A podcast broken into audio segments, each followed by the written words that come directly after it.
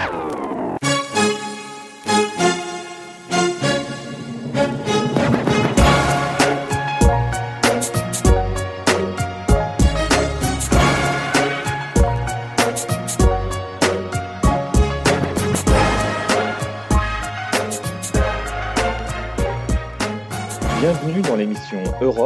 Europe du mur de podcast de Ouest France. Je m'appelle Fabien Cazenave, je suis journaliste spécialisé dans les questions européennes et ces dernières semaines, ou plutôt devrais-je dire ces derniers mois, voire ces dernières années, je dois suivre le dossier du Brexit, le British Exit, la sortie du Royaume-Uni de l'Union européenne.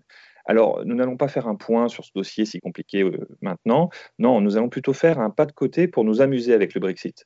Ça vous surprend? Bah, sachez que c'est possible. On va le faire euh, grâce à un livre intitulé Brexit Romance, écrit par l'autrice Clémentine Beauvais, que nous avons justement en ligne avec nous. Clémentine Beauvais, bonjour. Bonjour. Vous êtes enseignante-chercheuse en sociologie et philosophie de l'enfance à l'université d'York euh, au Royaume-Uni. Vous êtes connue en France pour vos livres de la littérature euh, jeunesse. Vous avez euh, notamment reçu plusieurs prix pour votre ouvrage intitulé Les Petites Reines, tiré à quand même 50 000 exemplaires. vous avez eu plusieurs succès à votre compte, dont Brexit Romance, paru en 2018. Alors, je ne sais pas comment est-ce qu'on dit, on doit le dire à la française ou on doit le dire à l'anglaise, Brexit Romance ou Brexit Romance? Euh, moi, je dis Brexit romance de manière extrêmement euh, franchouillarde, mais euh, c'est comme vous voulez. Généralement, les Anglais trouvent que l'accent français est assez sexy, donc on va continuer à dire Brexit romance. Pourquoi avoir eu envie d'écrire sur ce sujet? Parce que vous vivez en Angleterre et que c'est le sujet numéro un là-bas? Alors, à l'époque, c'était, en fait, c'est parti, comme beaucoup d'idées de romans d'ailleurs, d'une espèce de petite blague, enfin d'une situation étirée, c'est-à-dire qu'au moment du Brexit, on était quand même très nombreux dans mon cercle d'amis européens, europhiles, etc., à être assez désespérés. Et donc, on a commencé à blaguer les uns avec les autres qu'il était temps pour nos, compagnons et compagnes euh, britanniques de nous épouser parce que maintenant on avait pris de la valeur avec nos passeports qu'on pouvait leur donner potentiellement, etc. Donc c'est parti de là. Et puis après, je me suis dit, ah bah tiens, si j'en faisais une espèce de comédie romantique où euh, euh, les gens non seulement se marieraient, mais ça serait des mariages totalement faux et arrangés juste dans l'idée d'obtenir un passeport. Et puis voilà, après j'ai brodé autour de ça et je me suis retrouvée avec une idée de roman. Mais c'est un peu ouais, partie d'une blague en fait. Alors justement, pour résumer votre livre, donc on a Justine qui a créé une start-up secrète, euh, Brexit Romance. Euh, son but, c'est d'organiser, donc, comme vous l'avez expliqué, des mariages blancs entre Français et anglais. Alors vous, vous disiez pas des mariages blancs, hein, des mariages d'amour avec vos compagnons, etc. Mais elle, c'est des mariages blancs. C'est vraiment l'idée de, proposer un, passeport français à des Anglais pour qu'ils puissent continuer à voyager sur le, continent. Et évidemment, alors évidemment, quand on parle de mariage et d'amour, euh, euh, ça c'est un bon sujet pour les, comédies romantiques puisque c'est toujours plus compliqué que euh, dans la vraie vie que sur le papier. Justement, est-ce que vous avez, c'est un sujet là-bas au Royaume-Uni d'avoir, d'obtenir un passeport européen entre guillemets? Ouais, bien sûr, c'est un gros sujet. Alors, le moyen le plus facile en, Angleterre d'obtenir un passeport euh, européen, en fait, c'est d'avoir un grand-parent euh, qui est né sur l'île d'Irlande. Alors, euh, ça comprend l'Irlande du Nord et la République d'Irlande, comme ils disent. et donc, si on a un grand-parent, ça suffit, en fait, pour obtenir la nationalité irlandaise, ce qui suffit pour obtenir un passeport donc européen. Donc, il y a beaucoup, beaucoup, beaucoup de gens qui ont fait ça, qui se sont précipités pour obtenir un passeport, un passeport européen de cette manière. Moi, j'ai plein d'amis qui ont très vite cherché à obtenir leur passeport européen auquel ils avaient droit peut-être euh, de par leur naissance, de par la naissance d'un parent. Euh, il y en a aussi bien sûr qui se sont mariés pour, pour conserver le, enfin pour obtenir disons un passeport euh, européen quand c'est possible, hein, parce que c'est vraiment pas du tout pareil pour tous les pays. Donc par exemple si vous êtes marié avec avec un Allemand, il me semble que c'est pas c'est pas super facile. Donc bon il y a plein de, de, règles différentes. Et puis aussi pour régulariser leurs enfants, parce que évidemment j'avais plein de potes qui habitaient en Angleterre avec des enfants qui sont français, euh, et puis ils n'avaient jamais fait aucune démarche pour que leurs enfants deviennent euh, britanniques. Et euh, évidemment, là, d'un coup, c'est devenu un, gros sujet. Donc, pour obtenir tout ça, c'est vraiment une préoccupation, hein, ça, c'est sûr. Alors, on enchaîne les, chapitres avec grand plaisir, je dois le dire, notamment grâce à l'humour britannique que vous vous rendez vraiment très bien. c'est un peu un hymne à la liberté de circulation et à la jeunesse, en fait, votre livre, parce que la jeunesse, elle n'en a rien à faire des frontières.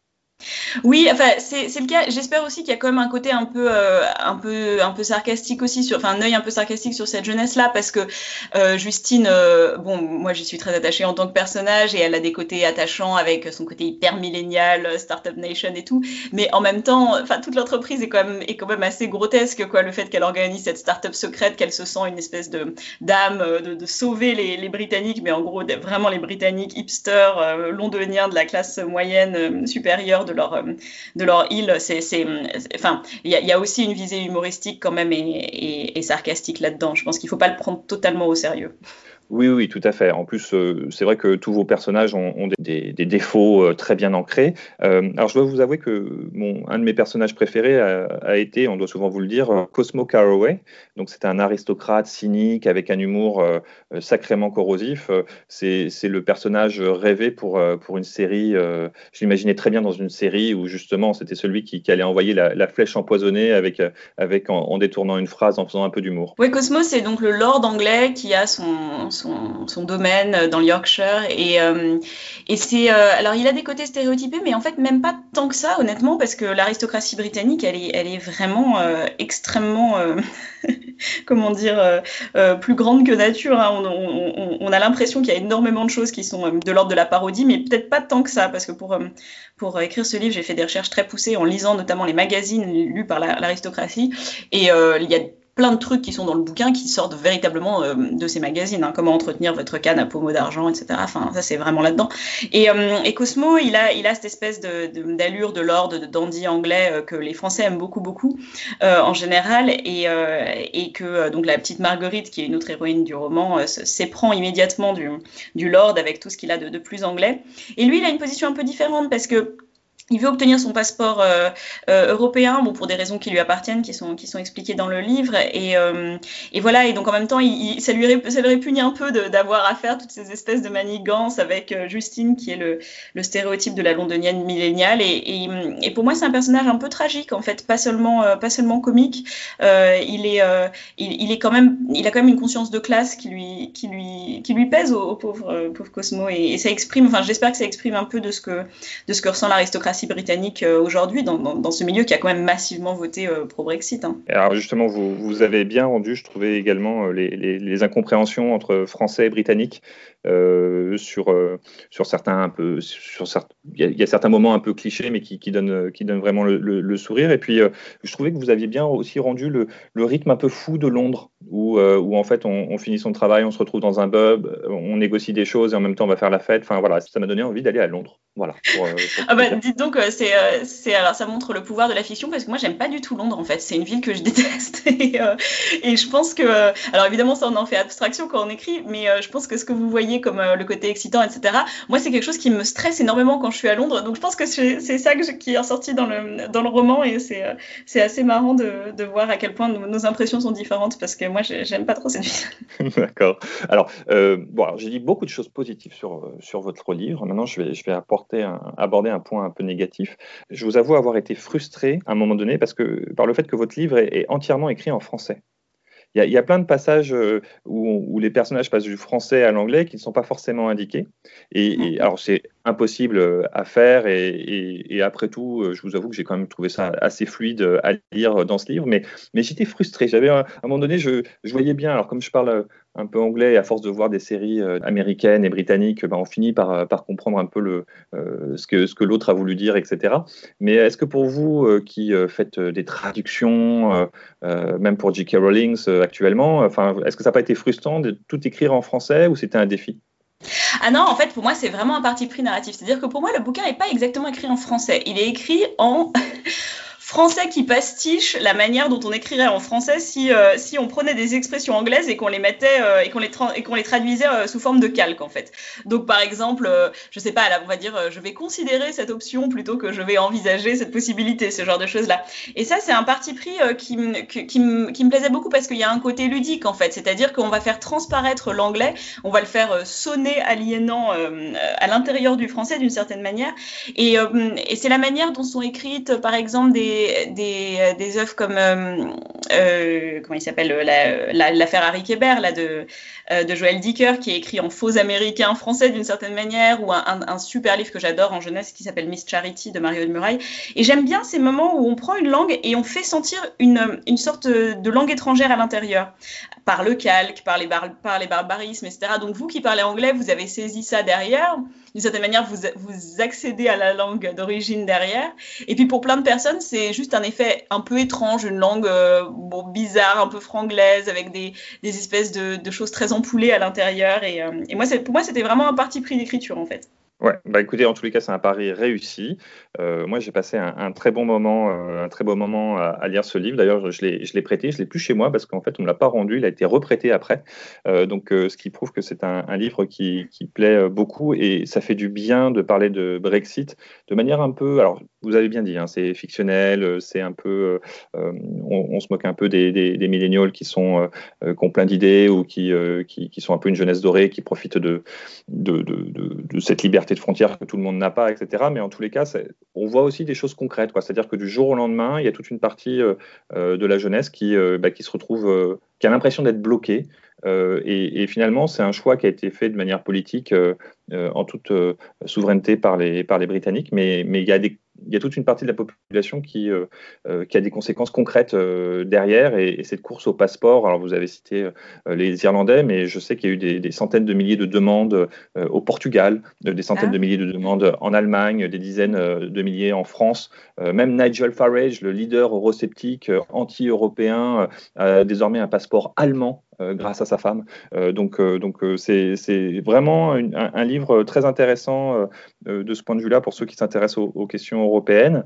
Et puis, euh, comme j'ai dit, c'est un livre qui se, qui se lit euh, très très bien. Voilà, j'ai fait ma, chronique sur votre livre. Je, vais arrêter là.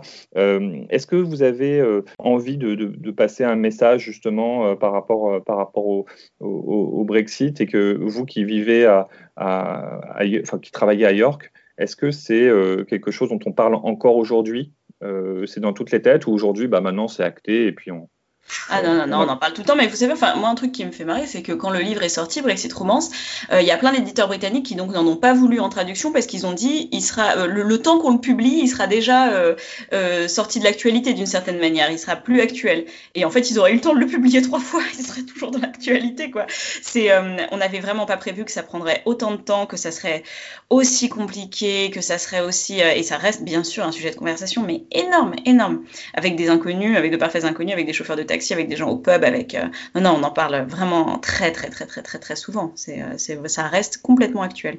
Alors, les journalistes de West France qui sont allés en reportage euh, au, Royaume-Uni pour suivre un petit peu cette actualité sont revenus en, s'apercevant que finalement, il y avait quand même des gens des camps qui étaient restés pro-Brexit et anti-Brexit. et, que, et que finalement, des fois, c'était un sujet un peu tabou parce que les gens s'engueulaient vraiment très fort. Ouais, bah, vachement fort, vachement fort. Après, les Anglais, ils sont super polis toujours. Hein. C'est pas, c'est pas du tout un stéréotype, c'est la vérité. Donc euh, moi, euh, quand ils voient que je suis française, euh, même ceux qui sont pro-Brexit, extrêmement pro-Brexit, ils vont pas le dire à moi en, me tapant dessus, quoi. Mais, mais c'est vrai qu'ils le font absolument sentir, hein, qu'ils sont toujours pro-Brexit. Enfin, vraiment le, le, proverbial man in the pub, le, gars du pub qui, qui, raconte ce genre de choses. Bien sûr que oui, ouais, ouais, ils ont pas. Il y en a beaucoup qui ont pas du tout changé d'avis sur la question. Et, et ouais, il s'explique euh, de manière très claire et sans aucun scrupule d'une certaine manière que c'est des questions souvent d'immigration euh, euh, et puis et puis de, de, l'obscurité selon eux des, des, des, arcanes du pouvoir euh, européen. Moi ils sont gentils avec moi parce que bon je suis je suis quand même un petit gabarit par rapport à eux mais mais mais non enfin on sent que bien sûr que ça reste quelque chose de, très très important même si moi je suis une bonne une bonne immigrée vous voyez moi ça va c'est pas moi le problème. Ouais c'est ça. Écoutez merci beaucoup de votre de votre temps. Je rappelle à, à nos nos auditeurs que Brexit Romance euh, peut se trouver maintenant en poche jeunesse chez Paul Fiction, Gallimard, et euh, également en poche euh, en adulte chez J'ai lu. et puis surtout, votre dernier livre s'appelle H tendre. Il est sorti en août 2020. Là, vous ne parlez pas de Brexit?